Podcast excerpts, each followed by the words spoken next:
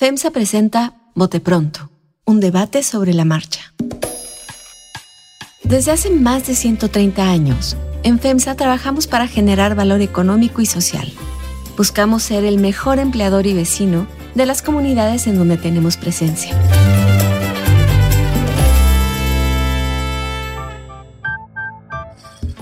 ¿Qué tal? ¿Cómo están? Bienvenidos a Bote Pronto en este martes, primer martes hace dos años en que estamos los cuatro juntos. Ahora sí, tenemos a Nacho Barbán. Bienvenido, Nacho, al estudio, así como suena. ¿Cómo estás, Nacho? Bien, dos, dos años que no salí. Dos años. A trabajar no había salido. Eso. Una que otra salidita, pero a trabajar no había salido. María Scherer, ¿cómo te va? Hola Carlos, bien, ¿cómo les va a ustedes? Salvador Cabanena. ¿Cómo están? Todo en orden, menos para el Bronco. Ya vamos a hablar del Bronco después. Pero quiero esperar, eh, porque entrábamos al estudio, nos acabamos de enterar que, que- que lo acaban de arrestar. Pero a ver, ¿cuál es el primer saldo de lo sucedido ayer en la, Suprema Corte de Justicia de la Nación? Eh, a final de cuentas, pues todo indica que Gertz la perderá, pero no la pierde en ese momento, no la pierde en ese momento, la señora sigue en la cárcel, eh, Saldívar pudo haber dado un voto que no quiso dar, hay otros que tampoco, ¿eh? ahí está Gutiérrez Mena, que tampoco dijo que se le libere. ¿Cuál es el saldo para la justicia, para Saldívar, para Gertz, para la Corte? ¿Cuál es el saldo políticamente, María, de lo que sucedió en la Suprema Corte de Justicia de la Nación ayer? Cre- creo, que lo, creo que lo puso bien Salvador ¿no? en su artículo de hoy. Eh, Gert sufrió, sufrió un golpe, pero no está noqueado, ¿no? O sea, digamos que el, que, el golpe fuerte o el knockout eh, fue nada más eh, diferido. Creo que lo pusiste así, Salvador, como Tú lo dijiste mejor, derrotado. María. Yo- yo- eso es lo que yo quería decir y dije, decir. Ayer en la noche lo intentaste, caray. Sí, un golpe derrotado parcialmente, Sí. ¿no? Sí, todavía está en la cuenta, ¿no? Ahí todavía está simbrado, pero no se ha caído. ¿Y para Saldívar y la Suprema Corte? No, pues para la Suprema Corte en conjunto todo mal, ¿no? Desde, desde antes. Des- eh, yo creo, y lo han dicho muchos eh, analistas, desde, que- desde que lo toman, ¿no? Desde que lo llevan a la Corte. Desde ahí lo ves. Más allá de cuál vaya a ser el resultado. Pues el, el- el- la, la podían haber librado mejor en el primer resultado y no lo hicieron. Cierto. Eh, y no lo hicieron. Eh, Escribías de hoy, eh, de eso hoy, Salvador. ¿Qué ves? ¿Qué ves en las próximas semanas? ¿Crees que lo que dijo Saldívar es, hey, sí la vamos a sacar, pero esperemos para que no se enojen tanto? Aunque si la sacan por la falsedad que ayer se denunció, entonces va a ser terrible para mucha gente, ¿no? A ver, yo creo que la, la Suprema Corte tiene que actuar con mucha celeridad para medio componer lo que ayer apuntaban a que estaba mal hecho desde origen. Es decir, inventando ahí unas situaciones raras entre la Fiscalía de la Ciudad de México y la jueza para encontrar como tipos penales. No soy especialista, pero lo que alcancé a eh, entender es que todos los ministros decían, ¿de qué están hablando estos señores? lo, que hicieron, o sea, ¿por qué le están acusando de qué a la señora Alejandra Cuevas? Pero nadie entiende por qué no, no la liberaron ayer directamente. ¿Por qué se quedaron con esta cosa aritmética de cinco votos? Y, No, ¿Y por qué dijeron, no, algo así, ¿no? Nacho, Salvador, de, ah, no, hagamos otro documento, Otro donde expliquen Oye. el lenguaje jurídico. Exacto. Este, todo eso. Total, solo hay una señora. Porque lo que decía María es cierto, es decir, si ya trajeron el caso y luego estuvieron semanas ahí pensándolo, perdón, hay una señora en la cárcel y otra señora que está en su casa sufriendo, que su hija está en la cárcel y una familia, pero que son ejemplo de que, oye, eso nos puede pasar a cualquiera y quizá no vamos a tener ni los recursos que esta familia está exhibiendo para denunciar irregularidades en los procesos y un enemigo muy fuerte que es Alejandro Gertz Manero. Entonces, la Corte tiene que actuar con mucha celeridad para darle solución a lo que ayer planteó en técnica jurídica, recordando que hay una mujer en la cárcel que todo apunta a que está encarcelada injustamente. Y número dos, eso no se puede desprender de un contexto donde las filtraciones de los audios de Alejandro Gertz con su brazo derecho hablan de la influencia que tiene Alejandro Gertz Manero en la corte y de Arturo Saldívar otra vez jugando a la política. Me, me parece que el, el ministro presidente hace cálculos solo para él, pero ni para la víctima y no necesariamente para la justicia. Nacho, Bueno, a ver, este, yo creo que no lo noquearon, pero sí está tocadísimo. Tocadísimo, ese sería tu To- objetivo, to- Nacho. bueno, digo, lo que sale en evidencia es no solo que fabricó un delito, este, sino que inventó un código penal prácticamente, inventó un tipo penal, este, la, la sevicia, digamos, la, la mala fe, este, lo ruin que puede ser este, Gertz Manero, pues creo que salió en evidencia con o sin votos, ¿no? Es decir, ni, ni los que no dieron la libertad inmediata se atrevieron a negar que eso estaba, que eso estaba eh, espantoso. Entonces, sí, la Corte tendrá que actuar uh, aceleradamente. Dijeron a la brevedad y la presión sí está muy fuerte y, y espero que así lo hagan. Pero también el gran dañado en buena medida es los jueces de la ciudad y la fiscalía.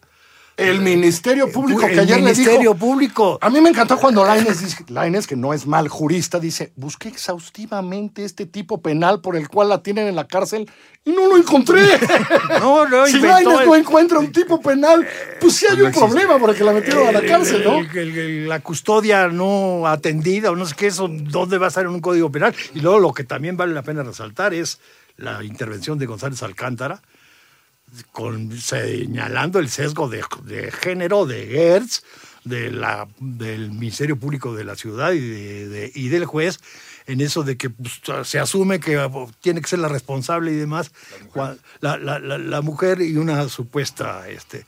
Entonces, eh, para la Corte, para los que estamos enterados, digamos, que fue este, Gertz el que pidió la atracción, entiendes, digamos, todo este titubeo y este rollo de 5-5. Para el público en general, pues la corte quedó más o menos como los mismos este, familiares de, de- de la víctima. Dijeron, bueno, la verdad el resultado no es tan malo, nada más que actúen rápido, por favor. Por cierto, hablando de Gertz y la atracción, ayer nos enteramos que hace meses, cuando Gertz pidió la atracción, porque Pérez Dayán en su segunda intervención lee partes de esa petición de atracción, ¿y qué crees, María, que dice Gertz ahí? Porque ya quiero detener esta extorsión mediática. Ah, caray, ¿no lo acabamos de oír ahora en las entrevistas que dio? O sea, desde hace seis meses lo venía pensando, lo de la, lo de la intimidación y extorsión mediática. Todo indica que la señora Cuevas va a salir de la cárcel, María. ¿Y Gert se va a quedar donde está? Pues no sé, Carlos, pero digo, si atendemos a lo que dice el presidente, se quedará otro rato se quedará, se quedará un tiempo más si resulta sostenible. Yo creo que es pues, gravoso para el presidente cada minuto que ese señor se queda ahí. Pero el caso es que vivimos en un país donde, como lo decían, se pueden inventar delitos contra nuestros adversarios, contra los parientes que odiamos. Y la familia ya está, o sea, a la familia ya le esquilmó, ¿eh? La, la- la- la señora Cuevas puede recuperar su libertad, la familia recuperará cierta tranquilidad, pero ya las dejó en blanco, las esquilmó. ¿Y qué va a pasar con el fiscal de todo, después de todo esto? ¿Va a renunciar? No sé, yo leí una columna hoy en el financiero de un tal camarera que dice que hasta que ya están planeando quién sabe quién va a ser. Pero a ver, me interesa esto que dice de, de las acusaciones rivales políticos. Eh, tú has escrito mucho, Salvador, sobre el caso de, de- de Sandra Cuevas y, y lo que está pasando. San- Hoy no tenemos delegada Alcaldesa. Ah, Perdón, no alcaldesa. tenemos alcaldesa eh, por una persecución de la Fiscalía de la Ciudad de México por cosas rarísimas. Nos acabamos de enterar hoy que el Bronco eh, acaba de ser detenido por desvío de recursos públicos. A ver, no confundamos. Argumenta la Fiscalía de, de- Nuevo León que ese dinero lo utilizó para comprar firmas, pero el delito no está en haber comprado las firmas, que ya está, digamos, sancionado, castigado o no por el INE. Cuando eso sucedió y le Juzgado, inclusive. buenas, sí, juzgado. No, esto es porque el dinero con las que compró aquellas firmas que luego no fueron válidas o sí, es tal. O sea, la justicia con, contra políticos y contra rivales, ¿no? ¿Quién hubiera ¿A dicho? quién le importaba el bronco? Y ahora Sandra Cuevas, ¿quién lo hubiera dicho? ¿Quién lo hubiera dicho? ¿Quién lo hubiera dicho? O sea, nada Sí, estamos, son tiempos complicados, ¿no?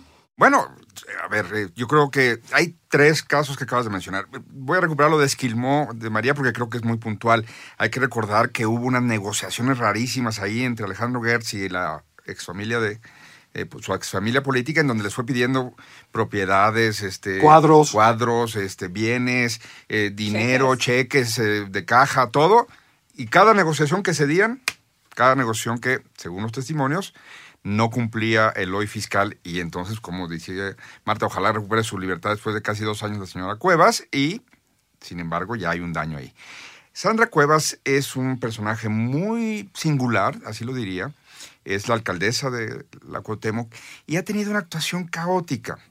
eh, tuvo una intervención en un deportivo que se llama Guelatao, eh, en donde parece que se van a configurar algún tipo de irregularidades. Nacho lo sabe muy bien, mejor que ninguno de nosotros cuatro. La administración pública tiene unos códigos muy precisos y hay que ser muy claro en la observancia de esos códigos, porque si no, usar un lápiz que era para una cosa en otra cosa te puede llevar a la cárcel. ¿Firmar en azul o firmar en negro? Te puede llevar a la cárcel si no está estipulado exactamente en cuál de las dos tintas tenías. Esto es, por supuesto, una imagen de caricatura, pero así es. Y a veces políticos como Sandra Cuevas pues llegan sin el aparato necesario para decirle, no, usted no puede, por más buena onda que sea, poner las banderas del PAN y del PRD en un acto de gobierno porque usted ya no es de un partido, usted es la jefa de la alcaldía y por tanto tiene que observar la ley de otra manera.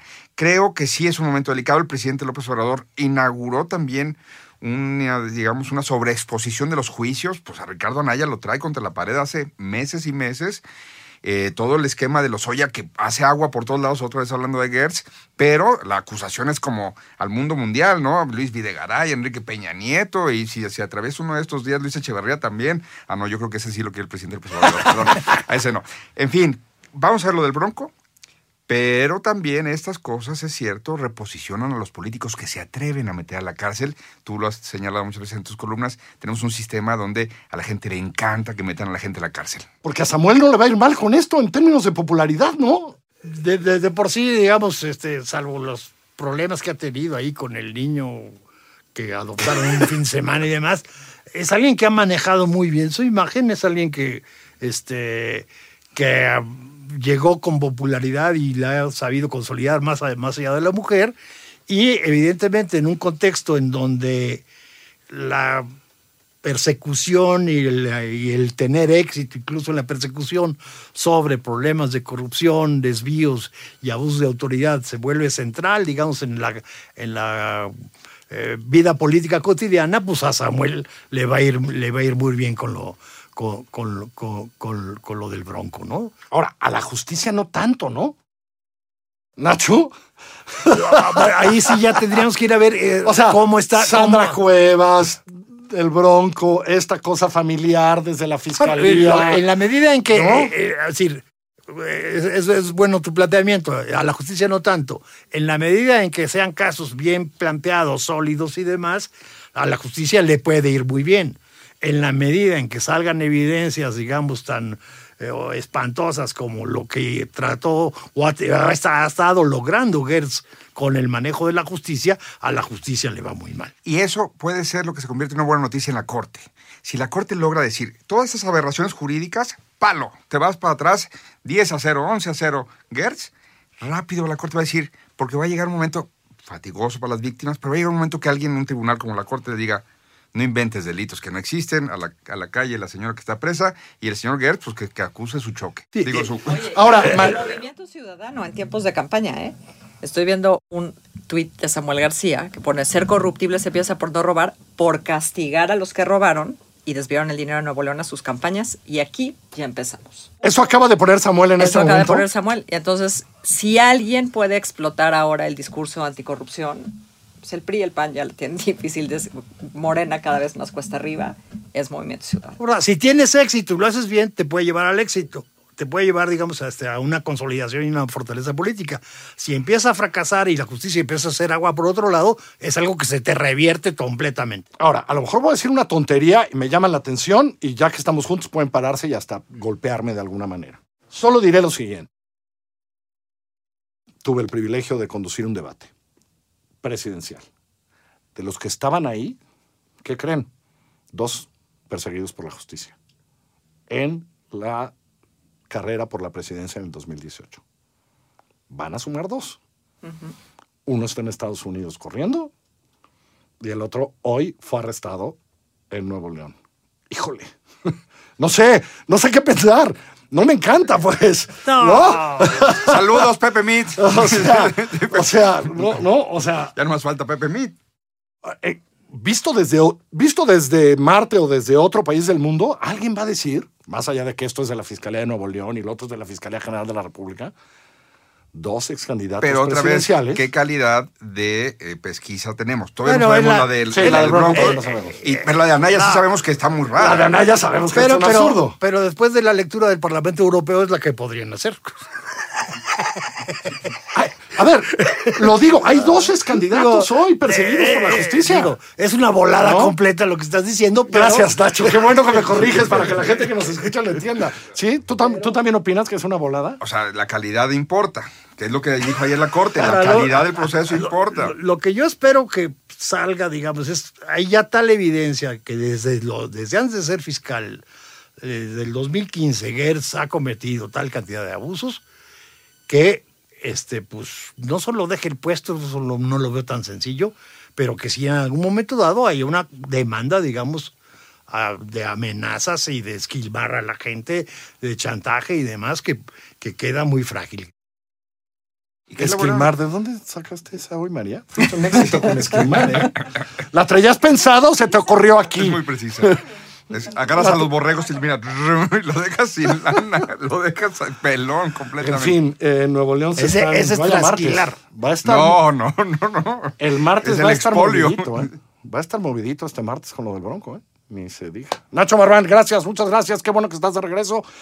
Salvador Camarena, Puch. María Scherer. Gracias, qué bueno verte, Nacho. Igualmente da- me da mucho gusto. Por cierto, si no lo han escuchado, tienen que escuchar. Salió Galia García Palafox, Joana Murillo nos hace el favor de contarnos historias. Las voces del 8M están capturadas ese día con las grabadoras de Así Como Suena. Eh, creo que valga la pena, vayan así como suena. Y esto es Bote Pronto. Recuerden, hagan sus comentarios en la plataforma que nos escuchen. Suscríbanse a Bote Pronto. Yo soy Carlos Puch. Que les vaya muy bien. FEMSA presentó Bote Pronto, un debate sobre la marcha. Desarrollo sostenible, primera infancia y promoción del arte son las tres líneas de acción con las que FEMSA genera valor social en las comunidades. Conoce más en fundacionfemsa.org.